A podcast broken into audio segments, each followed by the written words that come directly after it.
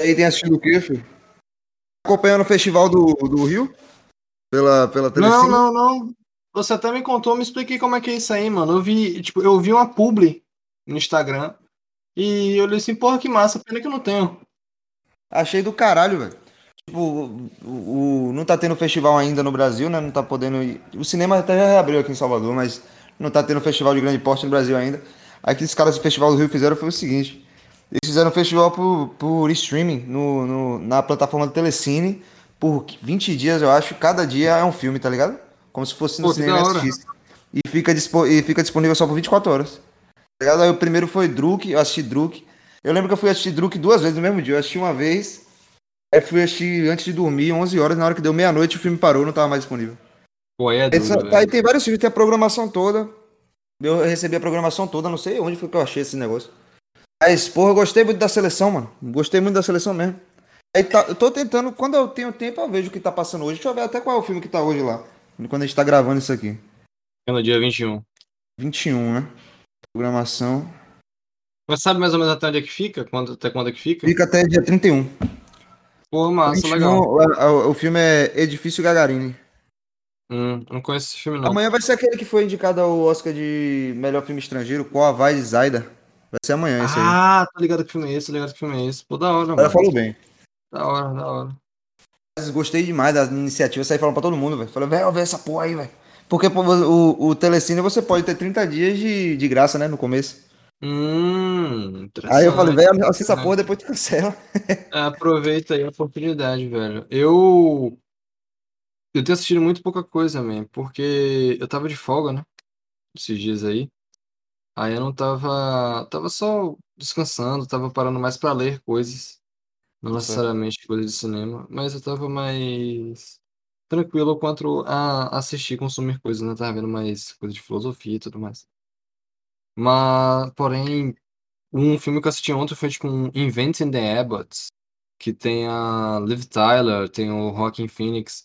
É um filme desses, tipo, histórico, sabe? Histórico, assim, um fi- filme de época, dos anos 60 lá nos Estados Unidos. Qual é o nome do filme? Inventing the Abbots. Fora. Eu não lembro que, que filme é esse, não. Não, um filme bem bezinho, sabe? Um dramazinho. Eu assisti assim, achei ok.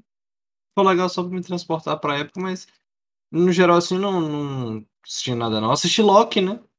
Porque né, co- comecei as coisas da Presta, Marvel há anos atrás.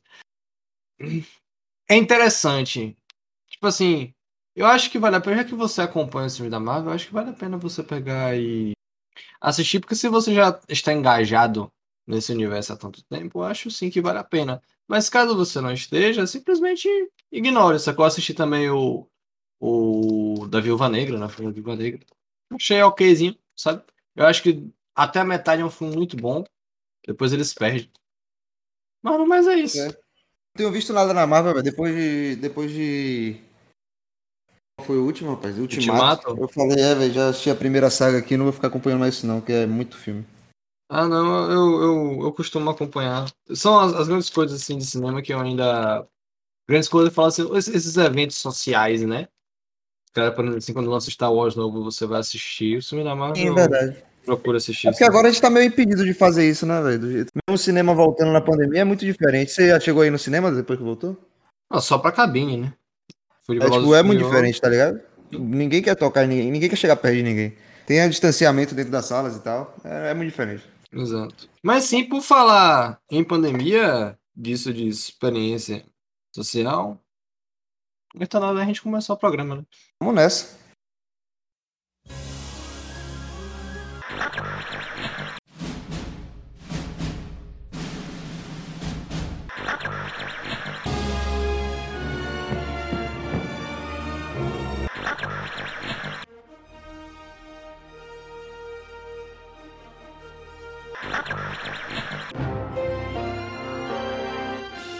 Bem-vindos ao Campo Contra Campo. A sua sessão já vai começar.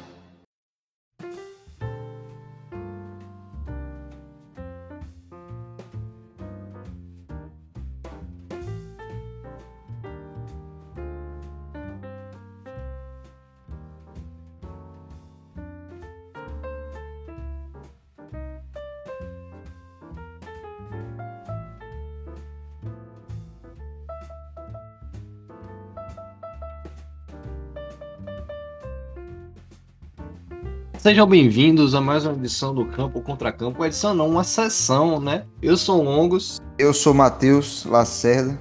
O filme da semana quem escolheu foi o velho Longos. Fale aí, Longos. Sim, a gente, como a gente estava conversando antes da vinheta subir, e falando de pandemia, dessa onda de experiência social, um filme que retomou bastante, assim, e frisou essa questão de, de do cinema como experiência social foi o primeiro Lugar Silencioso, né? Ele é de 2018, foi. se não me engano. Foi 2018. Foi de 2018. E ele, como aquele também um filme ótimo nessa questão de filme de suspense para você assistir no cinema, que era aquele Don't Breathe, que eu não sei qual título em português. Eu também. É O Homem nas Sombras. Isso, exatamente. Foi lançado um Lugar Silencioso 1 com uma proposta deveras interessante. Né? As pessoas, inclusive, respeitaram bastante, pelo menos na minha sessão, na sua. Chegou na minha também. Respeitar, é. Foi, foi uma experiência bastante interessante, né? Todo mundo conseguiu fazer silêncio, todo mundo conseguiu se imergir no filme. E. O filme tem esse mérito de ser muito imersivo, né, velho? Sim, sim. Nessa, nessa questão sensorial, sim. E aí, depois de dois anos, em 2020, eles estavam para lançar o Lugar Silencioso Parte 2, que inclusive, né, não sei se você sabe, eu mencionei isso pra você, mano, a cabine estava marcada. O meu estava pronto, a cabine estava marcada pra uma, tipo, era uma quarta-feira. Aí na segunda-feira começou a cancelar as coisas por conta do Covid aqui no Brasil. Tipo, isso foi em março, tá ligado? Eu lembro Caralho, que eu, eu, eu, em 2000, foi 2020, exatamente. 2020, é. E aí eles ficaram esperando, né? O filme foi adiado, foi sendo adiado, adiado, até ter essa oportunidade de ser lançado nos cinemas e agora ele tá. E aí, semana passada, a Matheus falou comigo, não, mano, e aí a gente vai. Qual filme que você vai escolher? Eu, porra, não, vou assistir esse filme aqui em casa, com um fone bom, né? Na televisão, e aí vamos, vamos falar sobre ele. Vamos lá. Primeira coisa que eu queria falar é que eu, eu sou muito fã do John Krasinski. não como diretor, mas é porque eu assisto The Office, velho. E ele Sim. é Jim Halper ligado? Tô ligado, tô ligado que no personagem. Quando eu vi o, quando eu vi o primeiro, o primeiro filme que era dirigido por ele, eu falei, tipo, caralho, Jim Halpert dirigindo o filme. Tu vê isso, tá ligado? E aí quando eu vi todo mundo falando bem, eu falei, comecei a ficar animado. E, porra, pra mim foi muito surpreendente, tá ligado? Porque pra mim, ele como ator, ele não é grande coisa, pô. Sacou? Ele é um Sim. ator normal, um rosto bonito e tal.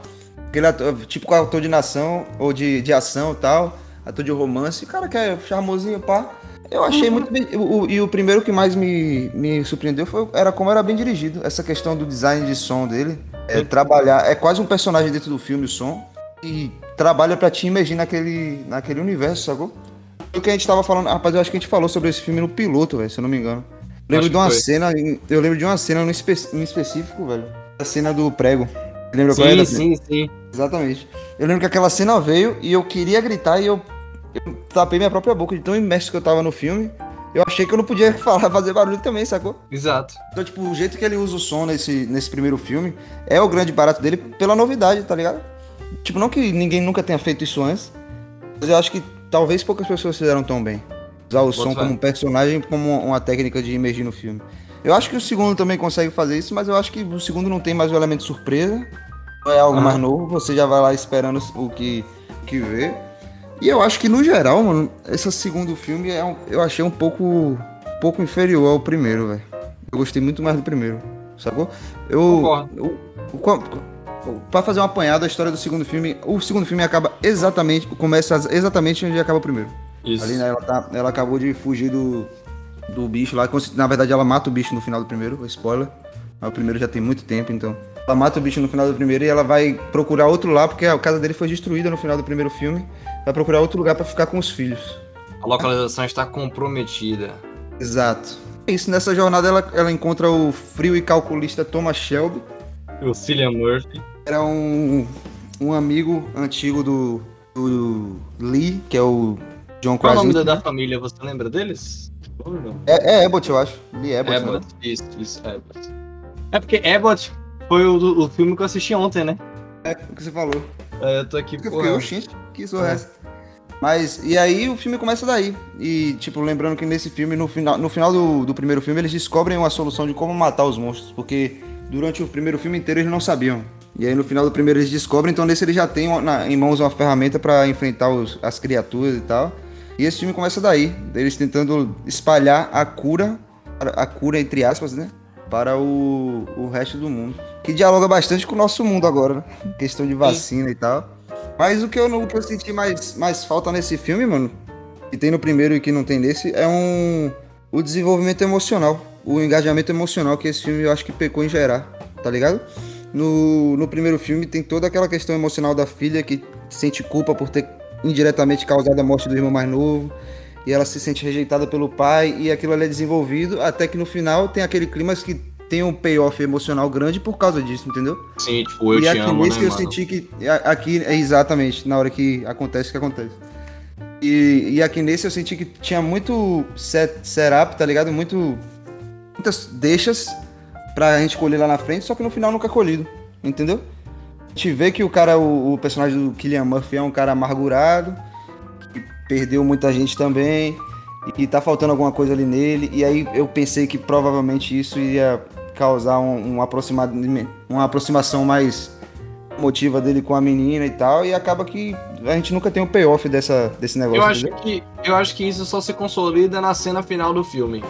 Na, na verdade, nas duas cenas, né? Tanto na parte da, do lago, naquela baía ali, naquele pier, quanto quando ela mata o monstro na, na estação de rádio.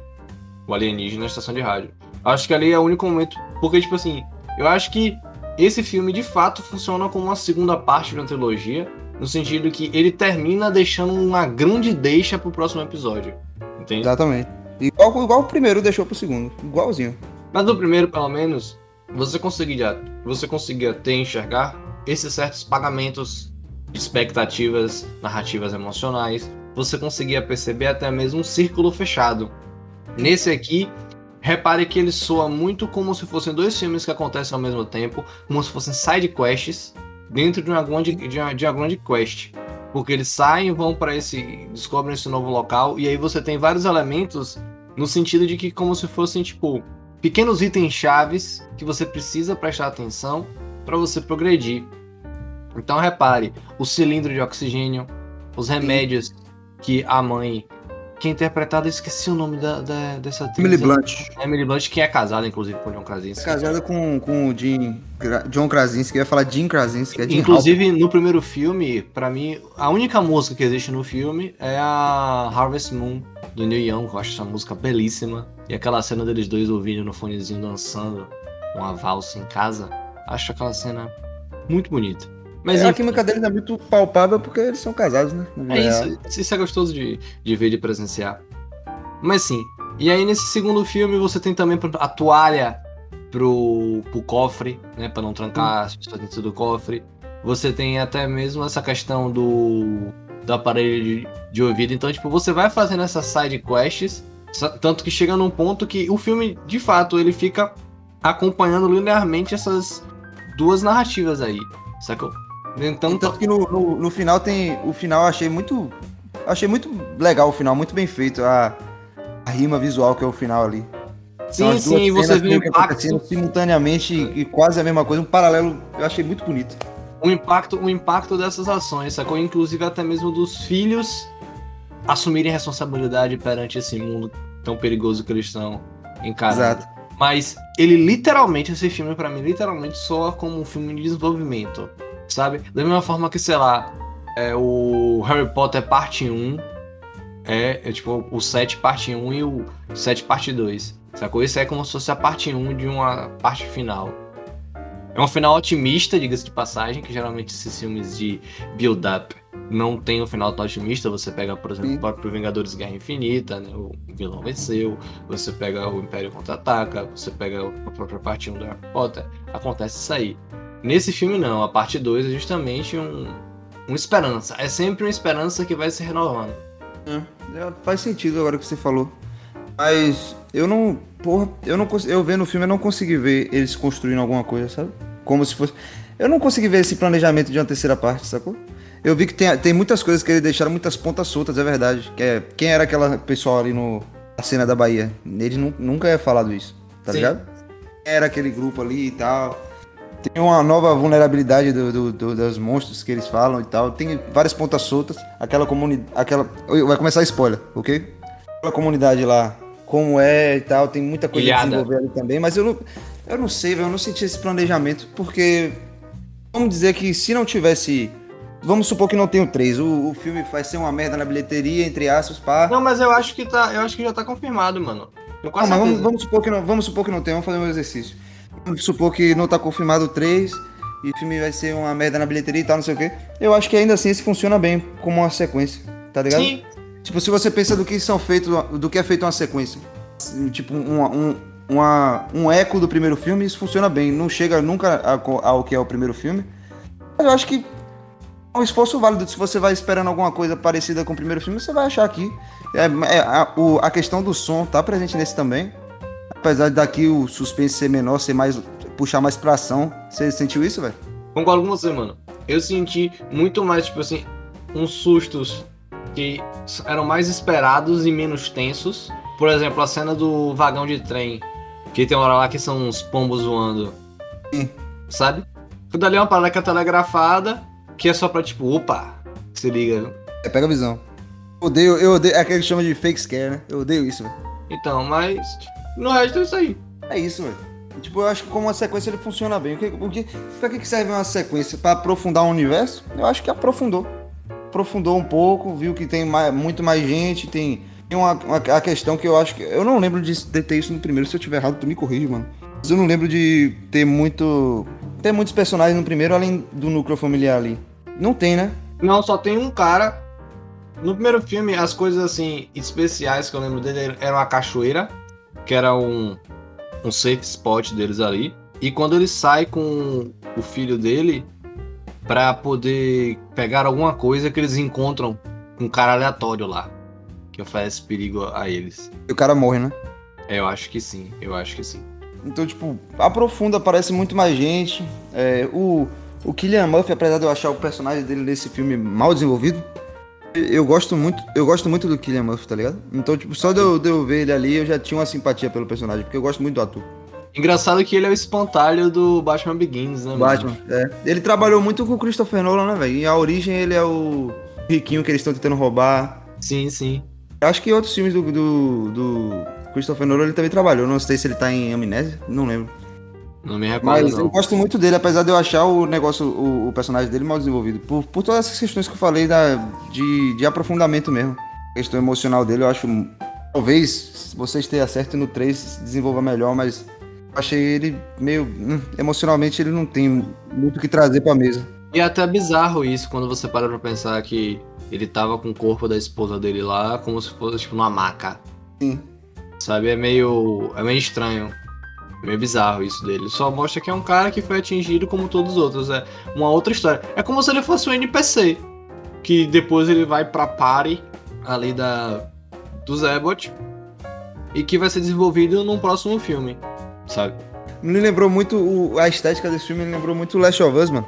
Sim, sim, uma parada lá. muito, muito. The Last of Us, que lembra também o próprio The Walking Dead, né? Tem os jogos da Telltale, que eram jogos point and click 2011, 2012, assim. O Last of Us. Do, o Last of Us 2 mesmo. Foi o último jogo que eu joguei no, no negócio. Me lembrou muito a estética, pô. Tipo, até o som dos monstros lembra muito o, o som dos instaladores de Last of Us. O design das cidades também, sacou? Como essa dinâmica de movimentação dos personagens. Por exemplo, o combate da Emily Blunt com o alienígena no, no novo esconderijo deles. Porra, achei aquilo ali fantástico. Ela ligando a chuva ali, a água pra poder se movimentar, explodindo um dos galões. Tipo, do caralho, mano. Sim, é verdade.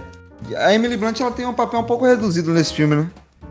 Eu acho que assim, depois de um tempo fica reduzido por uma questão de ela vai fazer essa quest de voltar até mesmo dela deixar a aliança lá no túmulo do filho dela, sabe?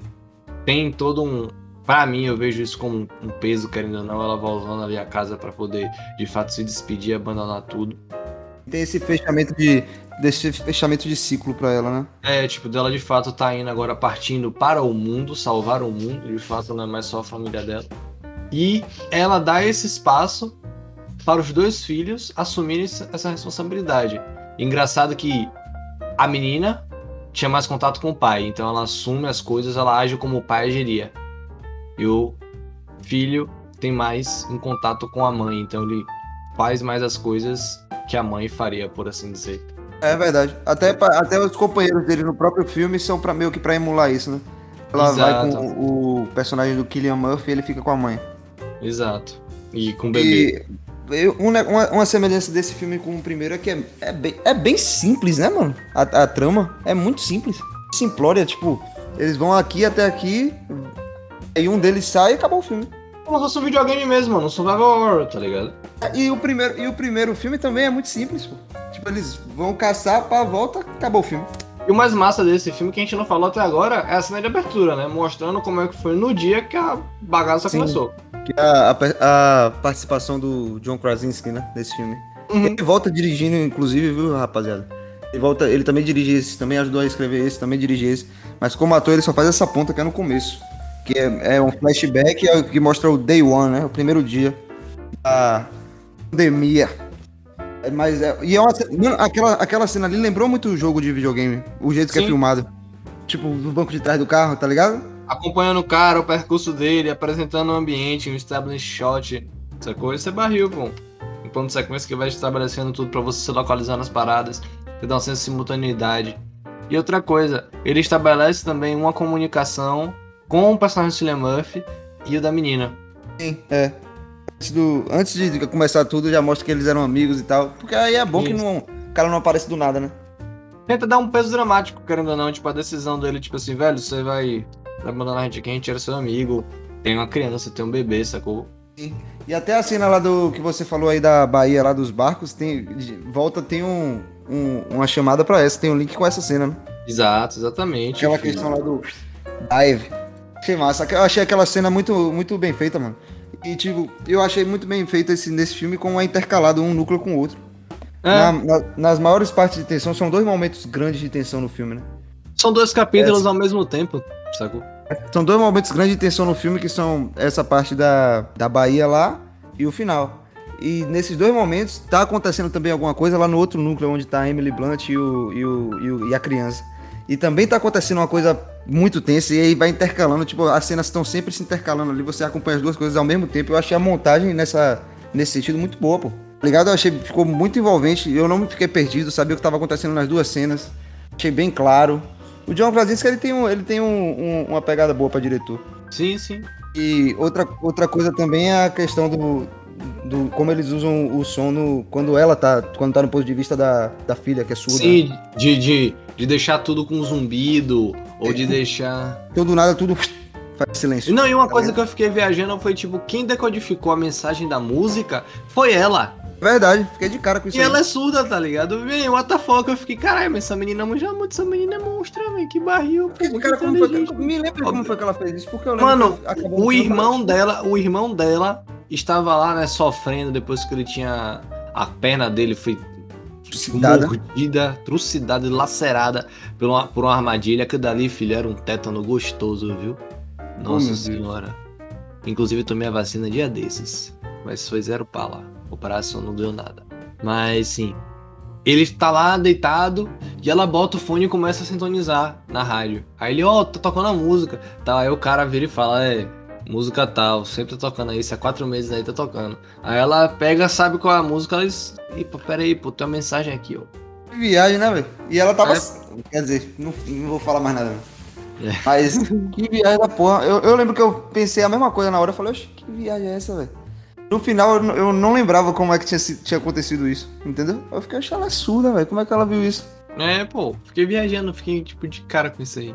Eu acho que tem alguma coisa sobre como o caminho pra bater as, as criaturas vem da maior fraqueza de uma das protagonistas, entre aspas. Exato, tipo assim, ela é uma solução de segurança pra eles, querendo ou não, sacou?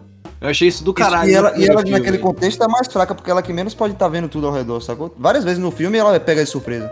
Não, sim, mas tem uma parada dela que é massa, que, tipo assim, narrativamente falando, no primeiro filme. Porque, por exemplo, eles descobriram que não podiam fazer zoada, certo? Então eles teriam que aprender a se comunicar só por, por linguagem do sinal. Beleza? Só que eles já sabiam se comunicar por linguagem de sinais, porque eles já tinham uma filha que necessitava isso. Sacou? Sim. Então, faz sentido, eles já. É, tipo assim, eles ocasionalmente já estavam preparados para aquela circunstância. Sacou? Sim. Incrível. Ok. E isso também leva ela a ter o aparelho que é a grande chave, a solução O problema é. da microfonia lá pros monstros ah, ficarem fracos, né?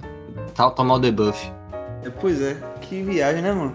Eu, eu, eu, esse filme foi feito antes da pandemia, da situação toda, mas eu, eu consegui fazer um paralelo, pô, porque é muito fácil fazer um paralelo entre o negócio de mundo pós-apocalíptico e, e o, o cenário de pandemia que a gente vive, né?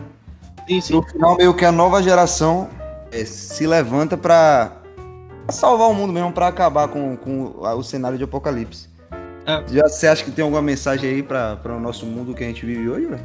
Porque eu, tô, eu, eu pensei nisso agora, eu fiquei castelando nisso Não, agora. eu, eu vejo muito mais até mesmo por uma reflexão, tipo, do próprio The Last of Us, do próprio The Walking Dead, que é justamente esse ponto de, porra, a humanidade entrando num cenário pós-apocalíptico assim. Quem é que é o maior perigo?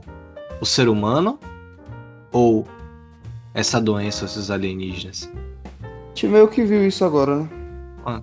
Eu não nessa. Não, mutatis mutandis, né? Não nesse. Esse escopo de um matar o outro. Quer dizer, às vezes nesse escopo sim, mas a gente viu como é que isso leva. Acho que o medo, né? Leva as pessoas a fazerem coisas que elas não querem fazer. Ou às vezes até querem, não sei. É, não, tem, tem, é, tem um psicólogo clínico, o Jordan Peterson, que ele inclusive, tipo, já. Meu, o cara tem uns livros absurdos, tem um dele que é, tipo, Maps of Meaning, The Architecture of Belief. Eu acho incrível que ele vai fazer todo um, um estudo teórico pra entender como nossas crenças são construídas? Sim. Isso é do caralho. Inclusive, ele tem aulas no YouTube sobre, tipo, o filme inteiro de Pinóquio. Fazendo essas análises, tipo, simbólicas e semióticas do negócio, sacou? É, é absurdo, mano. Absurdo, absurdo. É massa, mano. Massa Ou, inclusive, talvez aí já tenha aqui decidido um filme para a próxima semana. Mas Pinóquio? enfim. Não, não, Pinóquio não, Pinóquio não. Outro filme aqui que eu me lembrei. Mas, Mas acho que você vai enfim, gostar. Considerando tudo que a gente falou, a gente falou sobre. A gente só, acho que a gente cobriu tudo que a gente tinha que falar sobre esse filme, né, mano? Porque é um filme É. simples, o roteiro dele é muito simples. Só uma coisa que eu queria falar: os monstros aparecem muito mais agora. Sim, muito sim. mais na- e muito mais à, luz do dia, tá ligado? Por isso que a gente falou que era mais ação do que suspense, porque no outro tava muito na sugestão. Aqui, logo na primeira cena, é buff os bichos na frente, na cara. Acho que isso, isso deixou o filme menos tenso. Acho que isso deixou o filme um pouco menos tenso, porque quando eu tava imaginando o monstro no primeiro, eu imaginava uma coisa muito pior do que é, na verdade, porque o bicho não dá medo nenhum. Mas puxa muito mais pra ação, né? E agora os caras têm mais orçamento, né? Pra fazer Sim, aqueles monstros claro. da hora. É um modelo que já havia sido trabalhado antes, então agora você só precisa atualizar, polir algumas coisas. Acho que se eu fosse é, comparar esse filme com o primeiro, se eu fosse resumir, eu ia falar que é um filme muito menos contido, mais na cara, menos emotivo, menos. Men- acho que tem menos capacidade de engajamento emocional, que ainda funciona bem, acho que é bem eficiente e o Killian Murphy tá lá, né, velho? Então o que o cara tem que fazer, a gente tem que ver, pô. De calculista, parceiro. Precalculista, Thomas Shelby. Você achou o quê? Exatamente o que eu já mencionei durante o episódio, concordo com você nessas, nessas coisas, principalmente nessa questão de dessa dinâmica dupla. Eu ainda acho que ele é um filme que ele soa muito como é, que parte desse dessa perda desse impacto narrativo, de desenvolvimento que a gente pensou assim.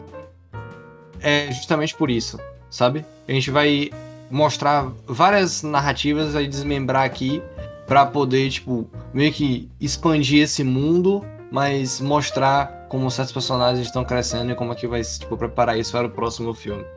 Sabe, eu notei, notei isso, achei como se fosse mais ele fosse um filme de build up mesmo. Cede mais pra ação, pra justamente dar esse desenvolvimento assim. Mas é isso. Inclusive uma coisa, mano, que eu vejo as pessoas falando, a gente falou de Marvel aqui um tempo atrás, que vai ter o Quarteto Fantástico, né? E aí uma das, é, dessas coisas que falam assim, porra, tomara que seja. que o Quarteto Fantástico é uma família, né? E aí que tomara que fosse o John Krasinski como o Reed Richards e a Susan, a mulher invisível Emily Blunt. Porque eles parecem. tal. Seria É, legal. boto fé. Boto fé, É verdade. Só curiosidade que me passou aqui pela cabeça agora. Mas no mais é isso aí. Se, se já tá confirmado, eu acho que faz sentido o seu ponto de vista aí. Mas eu acho, eu, eu também sou da opinião que o filme tem que funcionar sozinho. né? Mas Sim. ele funciona, ele não deixa de funcionar por causa disso, não. É, só não é tão. Não, tem, não gera tanto engajamento quanto o primeiro, mas ele funciona assim. E ele não tem o frescor do primeiro. É, porque também perde o elemento surpresa, né? Isso. Mas ele funciona, eu acho que ele funciona certinho, é eficiente. Mas não chega no primeiro não, mas é eficiente. Eu, eu gostei, gostei bastante dele. É, um saldo agradável. Agradável, saldo agradável, positivo. positivo. Mas é isso. É isso. É, faz aí as- a- o jabá. Vamos lá. Então, se você quer encontrar a gente, vai lá no Instagram, Campo Contra Campo Cast, certo? Pra você seguir. Você pode encontrar a gente em todas as plataformas de streaming das principais que tem. Então você encontra a gente no Google Podcasts, Spotify, Deezer, Apple Podcasts, Pocket Cast. É só você procurar por Campo barra Contra Ifen Campo, tudo junto, que você vai ter acesso a todos os nossos episódios publicados até então. Até semana que vem. Bom filme pra vocês. Um abraço, vamos nessa.